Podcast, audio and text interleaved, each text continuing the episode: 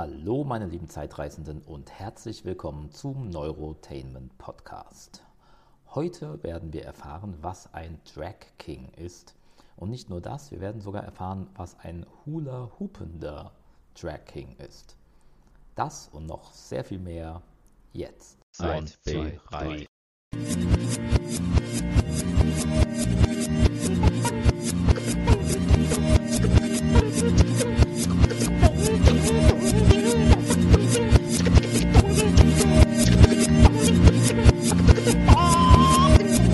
Warum Marilyn Nova White?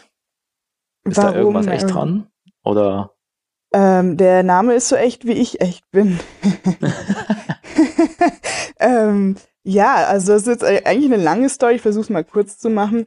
Ähm, es ist eine Konstellation von Namen, die, also Marilyn zum Beispiel hat mich begleitet so als Marilyn Manson, aber auch als äh, Marilyn Monroe.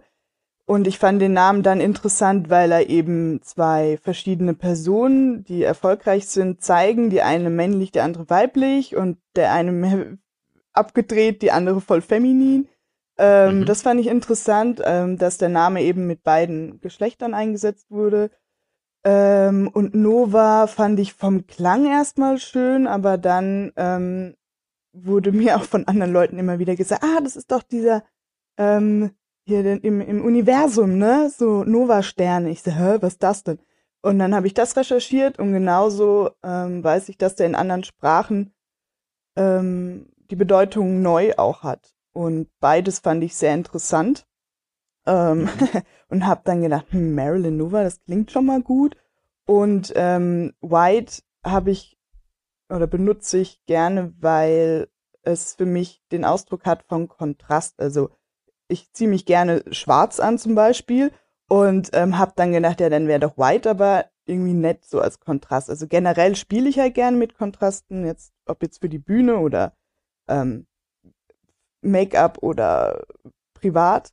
Ähm, genau, und dann habe ich mir gedacht, ja, es wäre doch nett, das auch noch im Namen zu haben. Und so kam dann diese Konstellation von Namen zustande. wir wollen uns jetzt miteinander unterhalten in deiner Funktion als Drag King. Ja. Ähm, erklär mir doch mal oder auch unseren Zuhörern, was ist ein Drag King?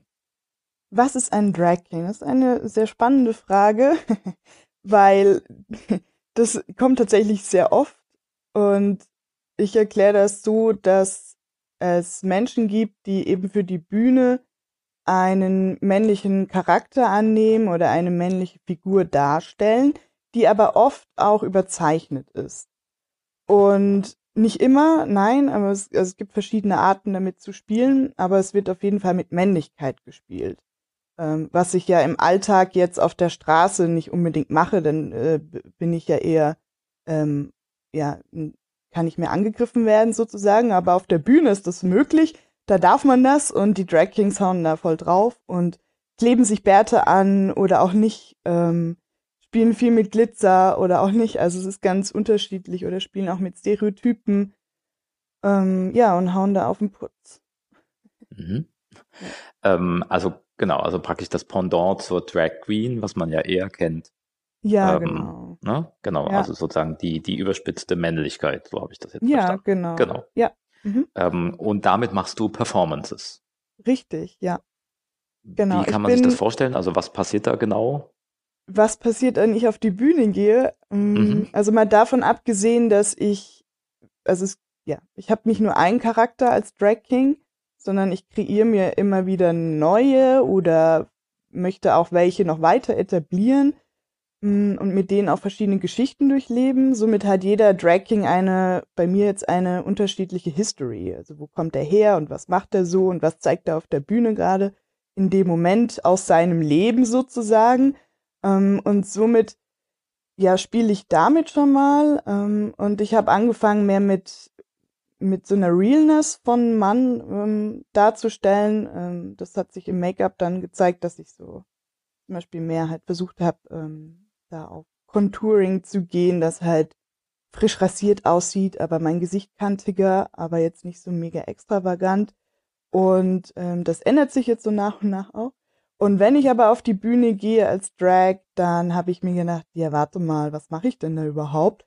Weil Lip Sync war noch nie so mein Ding. Mm, Immer wenn ich Performances gesehen habe, ob jetzt Drag Queens oder Drag Kings, war das meistens Lip Sync behaftet. Dann weiß ich, boah, nee, das kann ich nicht. Ne? Also nee, bin ich halt nicht. Und dann habe ich überlegt, ja, was kann ich denn schon? Und ich tanze schon sehr lange in meinem Leben und ähm, bin auch theaterpädagogisch ausgebildet und habe mir dann gedacht, hm, das ist schon mal interessant, aber was kann ich noch? Und dann war da noch der Hula Hoop in meinem Leben. Der, ja, und dann bin ich ein Hula Hooping Drag King. Somit, wenn die Bühne es hergibt, das ist halt immer so ein Ding, äh, von der Größe her, dann bin ich auf jeden Fall mit Reifen und einem Drag King Charakter auf der Bühne. Also mit Reifen mhm. meine ich Hula Hoop Reifen. Ja. Und wo kann man dich da sehen? Also sind das an welchen Orten ist das? Ähm, kann man dich für eine Feier buchen oder sind das äh, öffentliche Veranstaltungen, wo du mit mehreren Leuten äh, Performance abhältst mhm. oder wie kann ich mir das vorstellen? Ja, bisher bin ich ähm, auf Veranstaltungen dabei und entweder, also meistens sogar bin ich alleine, solo bisher, ähm, aber es gibt noch ein mhm. tolles Drag-Kollektiv, das sich gerade bildet, das sind die Venus Boys und da sind wir auf jeden Fall schon mal mehr Leute und da sind auch Anfragen da, äh, Performances, also größere Shows zu kreieren.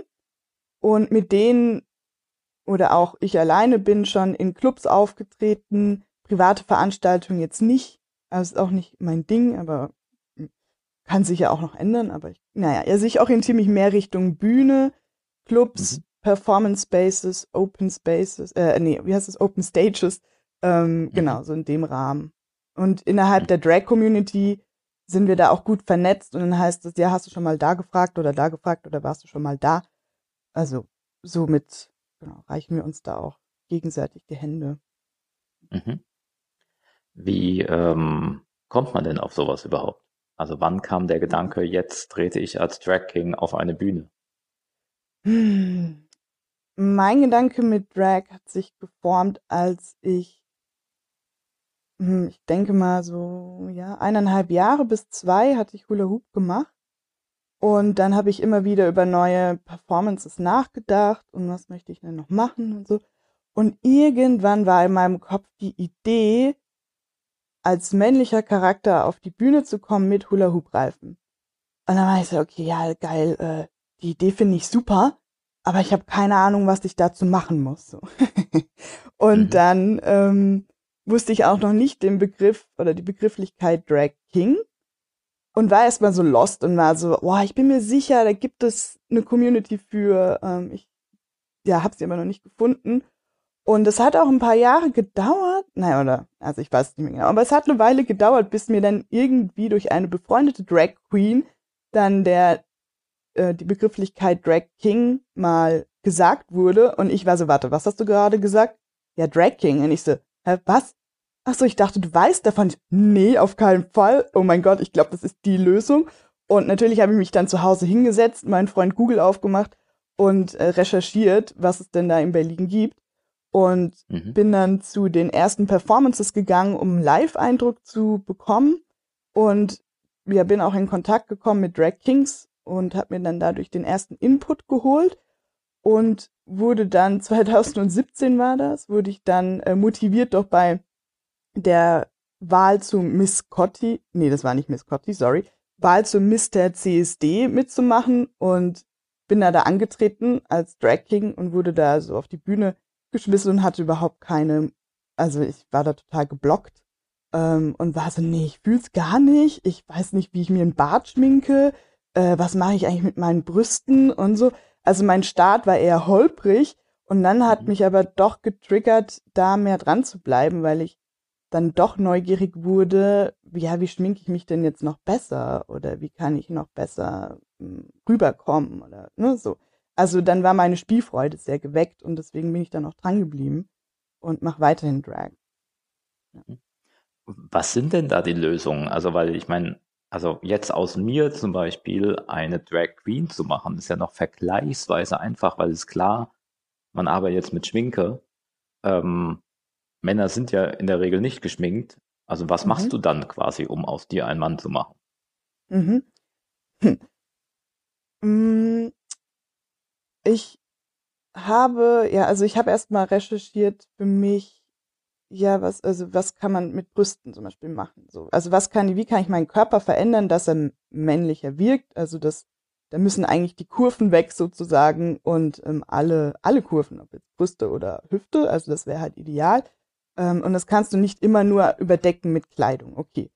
Und ähm, da gibt es verschiedene Techniken. Brüste kannst du abbinden, zur Seite kleben, äh, sozusagen dir unter die Achsel kleben. Ähm, und es gibt aber auch die Möglichkeit, so einen sogenannten Binder zu tragen. Ein Binder ist wie ein Top-Shirt, T-Shirt, das aber sehr eng anliegt. Und das ist mhm. gerade meine Lösung. Und den gibt es auch in verschiedenen Farben und Ausführungen. Und damit kann ich dann kompakt meine Brüste abbinden sozusagen. Und habe aber so ein T-Shirt noch drunter, was ich ganz angenehm finde. Dann ähm, natürlich brauche ich auch einen Penis, weil ich meine, das Penis ist das A und O und glücklicherweise kannst du dir jetzt als Drag Queen, da kannst du dir die Brust, äh, Brustgröße aussuchen und ich kann mir halt meine Schwanzgröße aussuchen. Und dann habe ich mir okay, wie mache ich das? Nee, Socken finde ich ja langweilig. Äh, ich brauche da was Authentischeres und habe mir einen sogenannten Packer gekauft. Und ein Packer dient dazu, der ist, also hat eine Form und ein Aussehen wie ein Penis und den gibt's eben in verschiedenen Größen und der ist meistens auch fleischfarben und vom Material sehr weich. Also ist kein Sextoy, aber ist sehr weich ähm, und schmiegt sich dann irgendwie auch an die Haut an, habe ich festgestellt. Also die Hoden kleben dann an meiner Haut und dann ähm, habe ich den in der Hose eben und sonst bin ich eben noch mit Make-up beschäftigt und da geht eben viel über, ja, wie schminke ich denn mein Gesicht markanter? Und das, genau, kannst du durch eben verschiedene Theaterschminke oder Lidschatten kreieren. Ähm, ja, und das ist so mein, ach so, ne, genau. Und dann noch das Haarstyling, klar. Mhm, hm. Genau. Und das ist so dann äußerlich, was ich machen muss. Sozusagen für mich persönlich, um dann auch mehr in den Charakter reinzukommen. Ja. Also mhm. sitzt alles an mir, der Binder, der Packer, das Make-up, die Haare, dann tut sich da meistens auch schon was bei mir und es verändert sich der Gang oder die Haltung. Ähm, was ist denn äh, dein persönlicher Hintergrund dabei? Also bist du auch Privat-Tracking oder ist das wirklich ein reiner Performance-Act? Bei mir persönlich ist es Performance Art, ähm, wobei ich auch mh, hm, immer wieder behaupte, dass ja Leute wie ich, die davon ja bereichern, das sehr als Kunstform sehen. Ähm, ich glaube, dass KünstlerInnen da generell auch was mit ins Private nehmen. Ähm, und ich lebe das schon auch privat, aber bin nicht oft als Drag, äh, also es gibt sogenannten Alltagsdrag und in Alltagsdrag bin ich jetzt nicht oft auf der Straße zu treffen. Ähm, also ich kreiere das momentan mehr für die Bühne und meine Motivation ist damit einfach zu spielen. Also es macht halt so eine riesen Freude, einen Raum zu haben, in dem ich was ausprobieren kann, ähm, wo ich mich anders zeigen kann und wo ich eben andere Anteile von mir mal auf die Bühne bringen kann und das sogar lustig gestalten oder ernst oder traurig oder ich weiß nicht was. Also ähm, genau und so eine ja, wie so ein Ausbrechen aus ja, also ich sehe das als Kunstform definitiv, deshalb habe ich es auf der Bühne gerne. Ähm, und privat ist es halt nett, weil, also wenn ich mal privat als Drag bin, dann kannst du halt so untertauchen irgendwie in der Gesellschaft. Also wenn ich dann der, auf der Straße bin, ist es so, okay, jetzt guckt mich ja auch keiner an, ich habe einen Bart irgendwie. Also es ist halt so, ja, da kann ich so undercover laufen irgendwie und ich werde nicht als Frau irgendwie angeguckt gescannt, whatever. Also das funktioniert aber auch tatsächlich. Also das ist dann halt eben weniger überspitzt in deiner mhm. Darstellung, mhm. dass es quasi richtig. realistisch sein könnte. Ja, richtig. Also zumindest, genau. wenn man genau. jetzt nicht ganz genau drauf achtet, vielleicht. Ja, ja, das Oder? stimmt. Ja, stimmt. Ja. Für die, also für den Alltag ist es halt blöd, wenn du da mit Bühnenmake-up durch die Gegend läufst, dann fällt es natürlich auch wieder auf.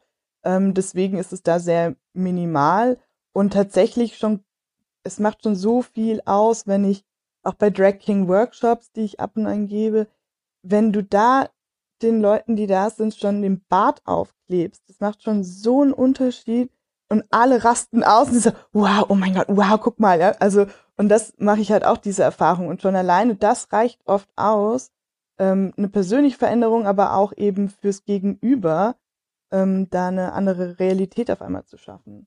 Also, und es muss mhm. dann nicht immer Konturen schminken sein und Co. Also es kann dann halt für vor allem jetzt Alltagsdrag teilweise auch zu viel sein. Ähm, aber das heißt, ähm, grundsätzlich hast du dich einfach mit dieser Identitätsfrage, du bist jetzt als Frau geboren, schon immer beschäftigt. Also, ne, daher kommt das ja mhm. wahrscheinlich. Ja, es, es war so, dass ich mich eben ab einem gewissen Zeitpunkt in meinem Leben, jetzt nicht von vornherein, ähm, als lesbisch orientiert habe und ab dem Zeitpunkt auch, glaube ich, mehr hinterfragt habe, ähm, ja, was ist denn so mein Dasein als Frau und wie, weiß nicht, wie sind Frauen in der Gesellschaft angenommen oder ne, die ganzen Fragen. Also so, wie zeige ich mich, äh, wie werden Frauen dargestellt, bla. Alles äh, habe ich da angefangen zu recherchieren und zu hinterfragen, aber ich muss sagen, mit Drag kam dann nochmal eine andere Tiefe rein, weil ich mich ja jetzt auch mehr mit äh, Männlichkeit beschäftigt habe. Und da ist da nochmal, ja wirklich, das ist viel tiefer jetzt gerutscht. Und ich meine, das sind jetzt bestimmt von dem ersten ähm, Funken, wo ich mich damit beschäftigt habe, bis heute, schätze ich, wie alt bin ich denn?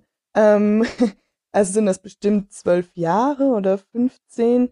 Also ich meine, da tut sich natürlich auch viel. Ähm, und das sind ja immer Schritte. Also eine Entwicklung braucht ja Zeit und geht nicht von, von einer Minute auf die andere. Und somit, ähm, ja, umgebe ich mich ja dann auch innerhalb meines Lebens mit verschiedenen Leuten. Die verändern sich ja auch oft deine Umfelder ähm, oder auch nicht. Also kommt drauf an, klar. Aber genau, und bei mir war das so. Also ich war immer in wechselnden Umfeldern und somit kriege ich auch immer einen anderen Input. Und jetzt gerade in der Drag-Szene, das sind ja viele queere Menschen dabei, kriege ich einen ganz anderen Input so wo ich gedacht hätte vor, keine Ahnung, wie vielen Jahren, hä, was? Nee, daran habe ich ja noch gar nicht gedacht. Und das erweitert natürlich dann auch mein Wissen und mein Horizont generell. Ja, mhm. Meine Neugierde. Genderqueer ist das, was du jetzt aktuell sagen würdest, was zu dir passt? Ja, genau. Das ist meine Bezeichnung derzeit. Also es ist von ähm, lesbisch zu genderqueer. Es hat sich so, ja, entfaltet. Ähm, und das ist meine Bezeichnung, weil ich halt merke, dass passt viel mehr zu mir. Also es ist jetzt keine, also genderqueer ist ja jetzt keine äh, Orientierung, keine sexuelle, während ja lesbisch auch eine sexuelle Orientierung ähm, mhm. oder nicht nur sexuelle, aber eine Orientierung darbietet und genderqueer ist eben mehr meine persönliche Bezeichnung, wie ich mich sehe. Ähm, mhm. Also das heißt jetzt nicht, in meinem Falle jetzt eben nicht Frau, nicht Mann, sondern genderqueer. Das ist sozusagen eine weitere Option. So lese ich das. Du kannst Genderqueer natürlich, ähm, wie alles Mögliche, für dich persönlich auch anders interpretieren. Ähm, und ich sehe es aber als, für mich persönlich, ich sehe mich als zwischen den Geschlechtern. Ich finde ja immer ganz spannend, diese ganzen Wörter, die es da gibt, die man jetzt nicht zwangsläufig kennt, wenn man sich nicht in dieser Szene befindet. Du hast ja auch selbst schon gesagt, äh, selbst das Wort Drag King hast du praktisch erstmal gegoogelt an irgendeinem Wort, an irgendeinem mhm. äh, Punkt deines Lebens. Ähm, vielleicht ganz blöd, vielleicht hast du so ein paar Tipps.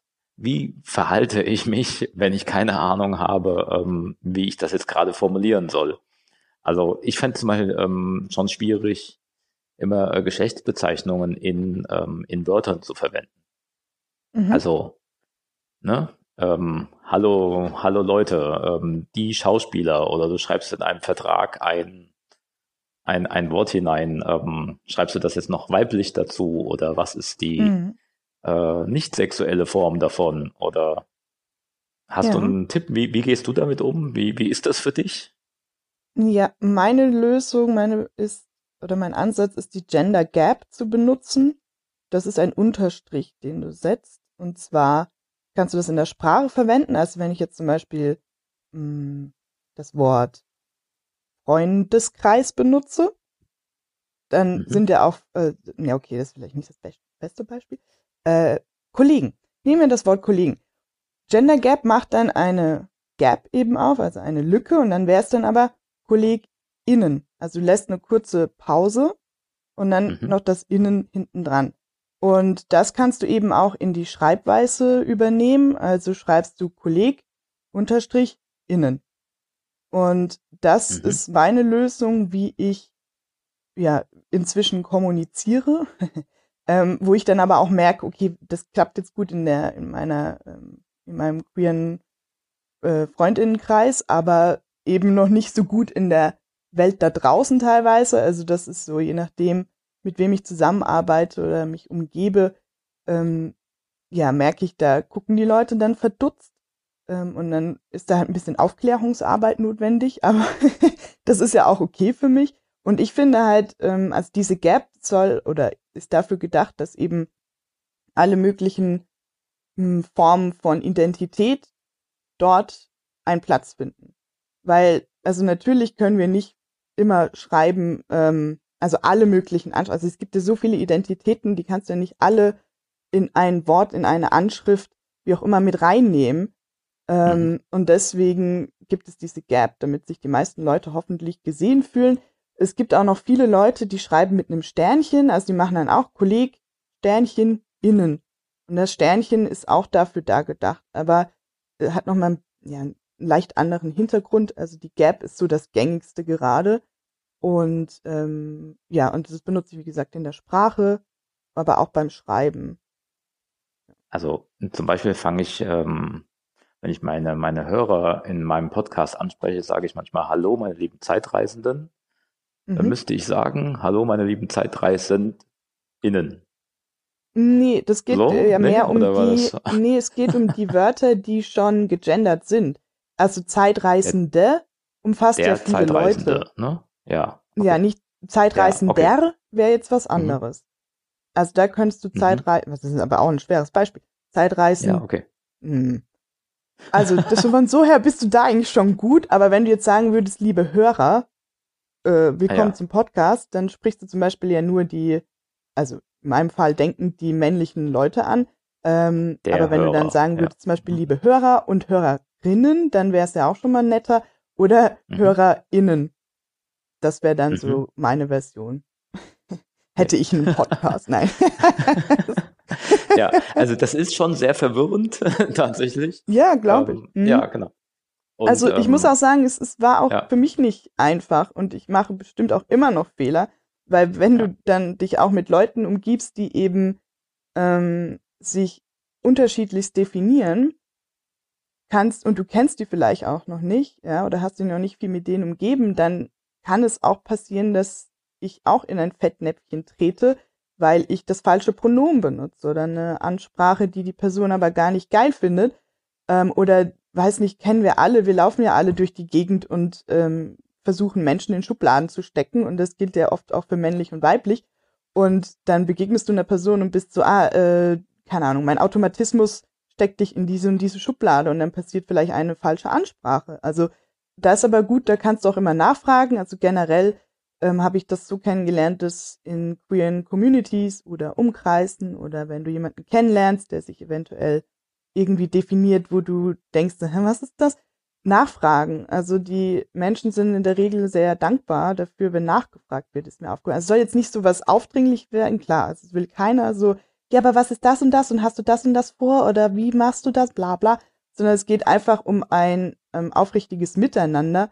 Und also für mich ist es auch eine Wertschätzung, wenn die Leute fragen, ja, wie soll ich dich denn ansprechen, welches, welches Pronomen benutzt du? Ähm, und dann fühle ich mich da schon mal ähm, angenommener oder willkommener. Aber es war mhm. auch für mich am Anfang definitiv ähm, ja eine Umstrukturierung meiner Denkbahnen und auch meiner Kommunikation. Und ich habe mich da auch am Anfang gar nicht mit wohlgefühlt. Ich immer so, boah, diese Pronomenrunden, was ist das denn? Äh, so, aber ich habe es inzwischen für mich besser verstanden oder aufschlüsseln können und jetzt macht es halt Sinn für mich. Genau, also das heißt dann kurz, kurz zusammengefasst haben wir jetzt gelernt, ne, sollten wir das Gefühl haben, ähm, wir brauchen jetzt da Input, fragen wir einfach. Mhm. Und wenn man mal einen Fehler macht, ist das wahrscheinlich aber auch nicht so schlimm. Ja, hoffentlich. ja. Also du lernst ja genau. dazu, genau. ja. Genau, ja. also alles, genau. Ja, das geht schon. Okay. Mhm. Gut, ich, also ich tendiere halt ähm, in, in der Sprache zumindest äh, immer einfach den einfachsten Weg zu gehen, also das kürzeste Wort zum Beispiel oder sowas, was dann halt ganz oft die männliche Form ist. Das ist eher aus einem ästhetischen Empfinden heraus. Ähm, also ich finde auch dieses Innen nicht so richtig schön. Ähm, ich habe jetzt einen, äh, ein, ein Buch gelesen, wo äh, auf Englisch, wo der Autor immer so diese ähm, weiblichen Wörter, die aus einem männlichen Ursprung kommen, ähm, einfach gar nicht benutzt hat, sondern der hat dann andere Worte dafür eingesetzt, also für mhm. Female mhm. zum Beispiel, weil da ja Male drinsteckt. Mhm. Ähm, oder auch Woman, das ist dann ja auch der Man, der da drin steckt. Ja. Ähm, der hat er einfach ver vermieden, da konnte man sich auch ganz gut dran gewöhnen. Also das war dann auch vom Lesen her okay. Man hat dann einfach gewusst, ich weiß ja nicht mehr, was er benutzt hat, aber ähm, das hat irgendwie für mich funktioniert. So, also mhm. ich finde manchmal, ne, gerade diese Gap zum Beispiel, die ist halt, finde ich, ein bisschen schwerer lesbar oder auch sprechbar. Ja, mhm. manchmal würde ich es mir, würde ich es mir einfacher wünschen. Aber. Ja, das, also ich definitiv auch. Also ich merke ja. halt schon, die Sprache ist einfach auch sehr viel im Wandel. Das ist ja auch normal. Das ist ja schon immer so. Mhm. Und das ist ja auch gut. Aber ich denke mir auch, also, pff, es gibt auch so viele Begrifflichkeiten und ähm, auch, ja, wie mache ich es richtig oder falsch oder was auch immer. Es ist so äh, Überforderung und mhm. ich glaube, es ist gut, irgendwo anzufangen und zu sagen, okay, ich probiere das vielleicht mal aus. Es fühlt sich nicht gut an, okay, aber was fühlt sich denn besser an? Und wenn du es für dich begründen kannst oder ja, dann finde ich das ja auch okay. Also, weißt du, weil dann kannst du es auch mhm. immer noch argumentieren und mhm. dann hast du dir auch Gedanken darüber gemacht. Ähm, und, genau, im Grunde ja, genommen geht es jetzt erstmal darum, überhaupt eine Aufmerksamkeit zu schaffen, dass ja. die Leute anfangen, sich darüber überhaupt Gedanken zu machen. Oder genau, so und ich höre das. jetzt genau. öfter auch zum Beispiel, dass Leute mit der Gender Gap sprechen, auch wenn ich selbst Podcasts höre zum Beispiel, denke ich so, mhm. was? Wow, die haben das verwendet. Und mhm. dann ist bei mir erstmal so ein Aha-Effekt und ähm, genau, und dann merke ich halt, ja, die Sprache ist im Wandel, definitiv. Und das ist auch gut. Jetzt haben wir ganz viel erfahren ähm, über dich und deine Performance und über Trackings. Jetzt bist du aber eigentlich auch Schauspielerin und da ähm, muss ich dich ja auf eine Sache leider ansprechen, die ich auf deiner Webseite gelesen habe, und zwar, dass du bei Sense 8 mitgespielt hast. Oh, yes. Richtig? Ja. ja. Ja. Genau, also als, als großer Fan der Wachowskis muss ich dich jetzt leider darauf ansprechen ähm, und fragen, wie bist du dazu gekommen? Oh, die Frage der Fragen, nein. Ähm, also das war so, dass ich angemeldet bin, ja, bei einigen Kompasserie-Agenturen ähm, und über die kam eben eine Anfrage, ja, hier, wie sieht's denn aus, äh, an dem und dem Tag? Und dann wurde erstmal, glaube ich, der Name nicht genannt für was, was ja oft dann irgendwie passiert. Und dann erst, wenn du zusagst und dir ein Booking bekommst, kommt dann eben raus, bei welchem, bei welcher Produktion du dabei bist. Und ich so, ja, kann ich, ne? So, und dann irgendwann Sense 8 und ich so, mhm, kenne ich nicht. Also zu dem Zeitpunkt kannte ich das nicht. Und das passiert mir aber auch immer wieder in meinem Leben, dass ich irgendwelche, also ich finde das ganz angenehm persönlich, aber ich habe irgendwelche Aufträge angenommen und bin dann in der Produktion dabei und danach erzähle ich so, ja, keine Ahnung, es war die und die. Was? Die Leute rasten aus und ich so, äh, was ist los? Ja, und somit war ich da ganz naiv an dem Filmset und ähm, ich hatte jetzt auch keine ähm, Rolle im Schauspiel, sondern ich war tatsächlich als Kompasserie-Mitglied äh, dabei.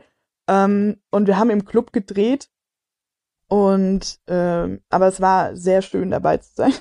also wenn das auch nur so ein paar Stunden waren an Eindruck, ist das eines der mhm. bereicherndsten Erlebnisse bisher gewesen. Einfach weil die Magie so toll war. Und mhm. ähm, das Team hat so schön zusammengearbeitet. Es war dann sehr inspirierend. Da, das ist ja auch, finde ich, das Besondere an, an den Wachowskis und an deren Sachen. Also für die, die es vielleicht nicht wissen, das sind die beiden äh, ehemals Brüder, die mittlerweile Schwestern sind, ähm, die ähm, Matrix äh, damals ähm, Regie geführt haben, geschrieben, produziert haben. Und äh, Sense8 ist deren letztes Produkt, äh, eine Netflix-Serie, die jetzt leider dem Ende zugegangen ist. Mhm. Ähm, wirklich großartig ist und ähm, ganz viel ähm, Leidenschaft auch ausdrückt. Also ich halte diese Filmemacher innen. Yes. Ähm, nee, ja, so? Oder ja, Filmemach innen. Nein, Filmemacher nee. kann ich schon noch sagen. Nee. Ja, richtig. Ja, doch. Okay. Du hast es richtig. ähm, genau, ich halte diese Filmemacher innen ähm, wirklich für, für, ein, für einen ganz großen Wurf. Also da kann jeden Moment noch was unglaublich Geniales kommen, ähm, mhm. weil die einfach so viel Feuer noch haben. Ähm, Finde ich großartig. Also wer sich das anguckt, ähm, auf jeden Fall auch äh, bis zum Ende des letzten Abspanns ähm, gucken. Da gibt es so ein kleines Making-of, äh, als die Serie dann vorbei war. Und da habe ich wirklich geheult, weil man da auch äh, Lana Wachowski äh, die ganze Zeit sieht und mhm. die einfach mit so einer Begeisterung da ähm, Filme machen und einfach auch eine Botschaft haben. Geht ja auch bei genau Sense8 sehr viel um Selbstfindung ja. und auch um, um Sexualität und ja, ja, ja also es, geht es sind auch eben verschiedene, um genau, Geschlechter werden gezeigt mhm. oder Identitäten, das finde ich super. Und mhm. ähm, auch, also ich habe das, diesen Spirit, den du eben von Lana erzählt hast, den, den habe ich eben auch am Filmset erlebt. Und wir hatten einen Moment, also ich stand halt an der Bar und wir, es war klar, was wir alle zu tun hatten und so.